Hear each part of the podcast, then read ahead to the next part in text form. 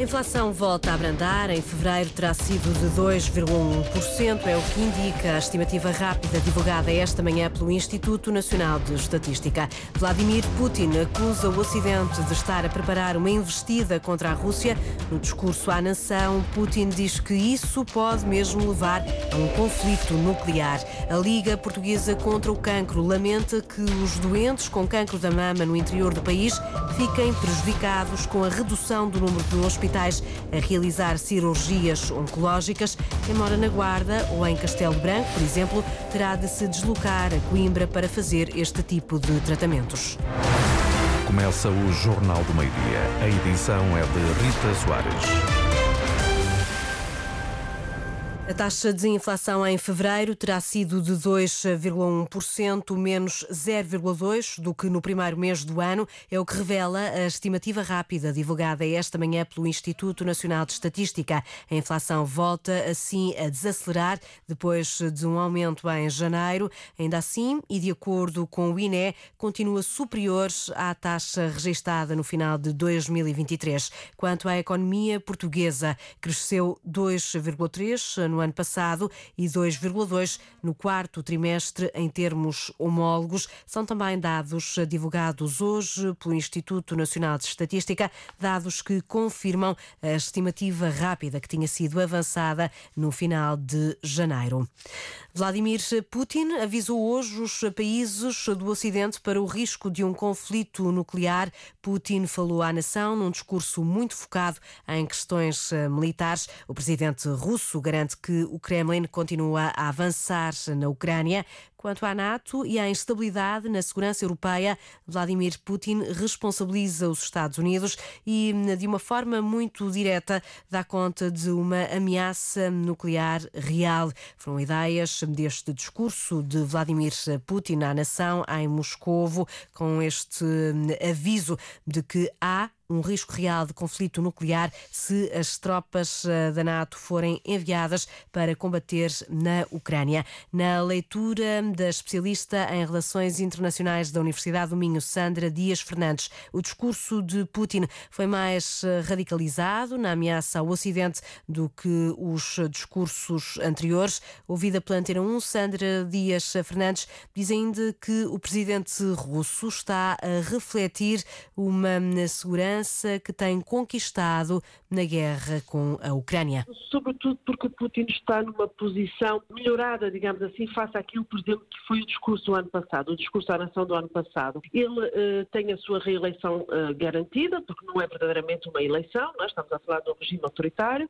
Sabe que se nada lhe acontecer em termos da sua integridade física, fica no poder até 2030 e, uh, portanto, afirma nesse discurso que a maioria do povo russo apoia esta guerra, que ele continua a chamar chamada Operação Militar Especial, e, eh, de facto, ele não está na má postura militar em que, em que se encontrava o ano passado, com perdas, nomeadamente no sudeste da Ucrânia, e uh, apresenta resultados económicos muito uh, mais positivos do que aquilo que era previsto, não é?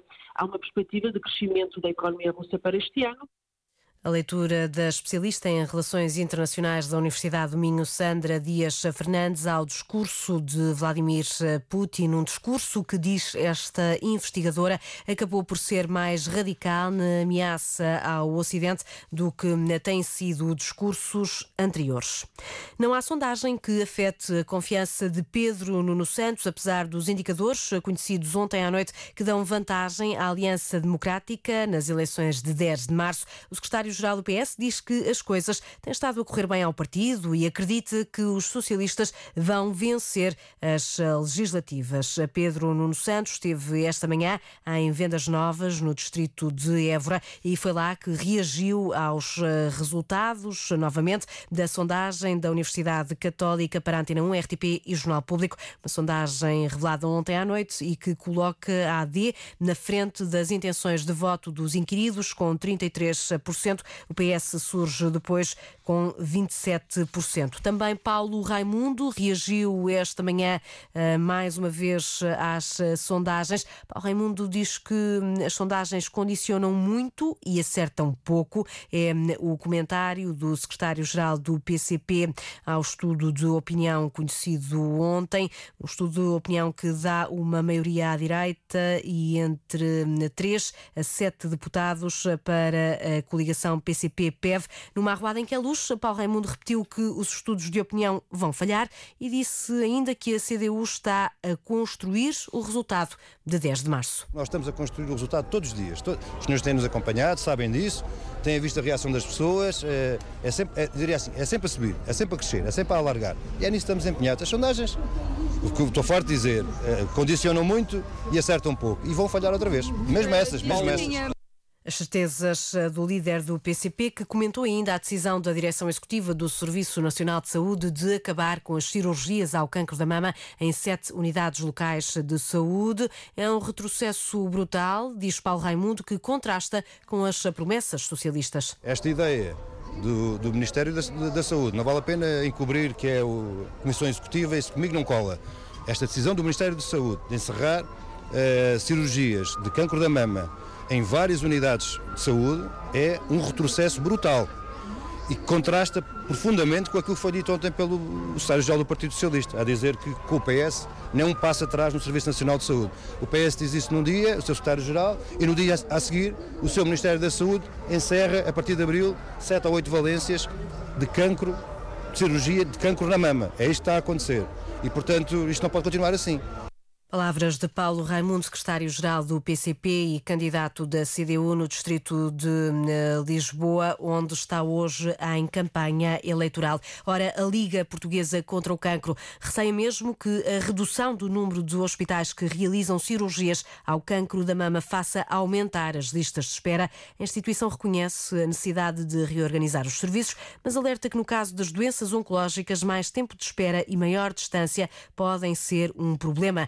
Vítor Rodrigues, da direção da Liga, diz mesmo que é difícil conseguir um equilíbrio entre a necessidade de garantir a qualidade e a distância dos serviços de saúde e antevê por isso um aumento nos tempos de espera. Nós já sabemos perfeitamente que há aumento das listas de espera e às vezes as próprias estatísticas oficiais não o mostram, mas eles existem, obviamente. E, portanto, eh, na medida em que as pessoas têm o direito de ser tratadas no melhor sítio, também têm que ser tratadas no mais curto espaço de tempo, porque eh, o atraso nos tratamentos vai levar a que o tumor aumente e, portanto, que não tenha a eficácia que teoricamente havia de ter. Agora que vai haver aumento de listas de espera, vai de certeza absoluta.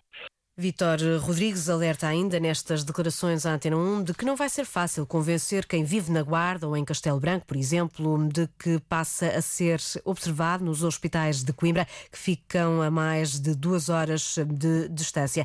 Ora, esta manhã, o diretor executivo do Serviço Nacional de Saúde, Fernando Araújo, procurou justificar de viva voz esta decisão da direção executiva de sete unidades locais de saúde deixarem de fazer cirurgias a cancros da mama é uma questão de segurança e qualidade, defende Fernando Araújo. Portanto, queremos que tenham o melhor do ponto de vista de termos resultado eh, eh, em qualidade de segurança e, portanto, queremos profissionais muito experientes e, portanto, preferimos que para a cirurgia a mulher seja operada num local onde teríamos condições para oferecer uma resposta mais diferenciada e depois podem fazer as consultas naturalmente mais próximas da sua local de residência, ao invés de queremos tudo em todo lado e oferecermos pior desempenho e pior resposta em termos de saúde.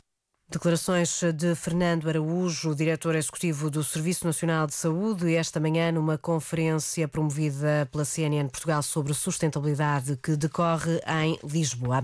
É necessário apostar mais na investigação das doenças raras em Portugal e no mundo. São preocupações deixadas pela Federação das Doenças Raras hoje, dia em que se assinala hum, o Dia Mundial destas doenças. Muitas vezes, a Teresa Correia são as próprias associações ou as famílias dos doentes que financiam o trabalho dos investigadores. As várias associações da Síndrome de Angelman, espalhadas pelo mundo, criaram uma espécie de mielheiro para financiar bolsas de investigação. Manuel Carvalho Duarte é o presidente da Associação Portuguesa, que representa cerca de 90 famílias afetadas por esta doença genética.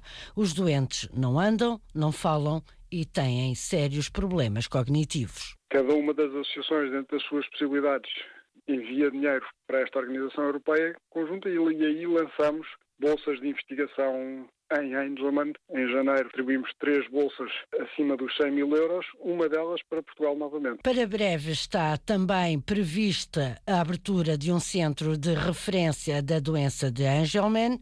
Vai funcionar no Hospital de Lisboa e vai juntar-se aos 31 centros de referência de doenças raras existentes em Portugal. A FEDRA, a Federação das Doenças Raras de Portugal, saúde à medida, ainda assim, Rui Barros Silva tem uma recomendação. Os centros de referência deveriam trabalhar com mais eficácia e eficiência naquilo que é a disponibilidade para todo o Sistema Nacional de Saúde poder contactar com esses centros de referência e obter respostas rápidas. A FEDRA sublinha que Portugal acompanha o que melhor se faz no mundo pelas doenças raras. Falta agilizar. O grande problema está no tempo que medeia entre o pedido às entidades que têm que dar o seu acordo e o momento em que esse acordo é dado. Aí sim nós temos em Portugal uma decalagem no tempo que não é compatível com a vida de pessoas com estas restrições. Em Portugal há cerca de 600 mil pessoas com doenças raras, são normalmente crónicas, progressivas e degenerativas. Entre as doenças raras mais prevalecentes no nosso país estão a doença dos pezinhos e a doença de Fabry. No período de um ano e de acordo com dados disponibilizados pelo Infarmed à Antena 1, o Serviço Nacional de Saúde investiu 296 milhões de euros em medicamentos para as doenças raras, medicamentos que são conhecidos como medicamentos órfãos. É um valor que representa 15% da despesa hospitalar. No total, há 152 medicamentos órfãos autorizados em Portugal. O próximo governo tem de tomar medidas para resolver a falta de recursos humanos no setor da justiça, é o que reclama o Sindicato dos Magistrados do Ministério Público, que alerta para o impacto profundo da escassez de funcionários judiciais e também de procuradores. A falta destes profissionais atinge várias regiões do país. Por exemplo, na comarca de Lisboa Norte, onde existem cinco tribunais, há magistrados ligados à investigação criminal com mais de mil processos em mãos, quando deveriam acumular menos de 600. A coordenadora do Ministério Público desta comarca diz que o resultado desta falta de profissionais, Gonçalo Costa Martins é uma justiça mais lenta. Ao todo, trabalham nesta comarca 69 procuradores, divididos por várias secções, mas entre baixas médicas e licenças, Maria de Lourdes Correia conta com menos. Neste momento, tenho em exercício de funções 58 magistrados. Menos capacidade de resposta, a magistrada do Ministério Público dá exemplos na investigação criminal. A comarca de Lisboa Norte movimentou no ano de 2023 44.373 inquéritos uh, crime. Estiveram afetos apenas 21 uh, magistrados no Ministério Público, mais alguns a quem eu tive que atribuir inquéritos que são afetos à fase do julgamento. Mais de 44 mil processos, destes 5.650 são de Alenquer. Eu tenho em Alenquer quatro magistrados para dar resposta a estes inquéritos, a julgamentos, a ações eh, que, sem, que têm que ser intentadas pelo Ministério Público na área civil. Muitos casos, poucos procuradores, alguns com mais de mil processos nas mãos. Tenho eh, isso em Alenquer, em Vila Franca de Xira. Um valor acima da referência. Nunca deveriam ter uma carga processual superior a 600 processos. Veja, tenho quase todos eles na minha comarca excedem esse valor de referência processual. É excesso de trabalho que se repete. Infelizmente, tenho carências em todos os tribunais da minha comarca. Faltam também funcionários judiciais nesta comarca, aponta Maria de Lourdes Correia. Todas as faltas juntas, diz, contribuem para uma justiça mais lenta.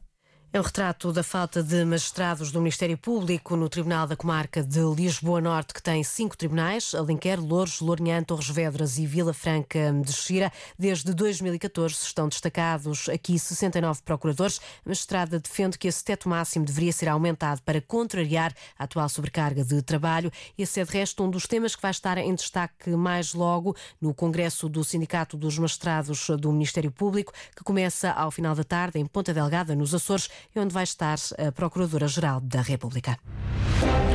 Notícias na Antena 1, RDP Internacional, Antena 1 Madeira e Antena 1 Açores. A edição foi de Rita Soares. A informação disponível também em notícias.rtp.pt.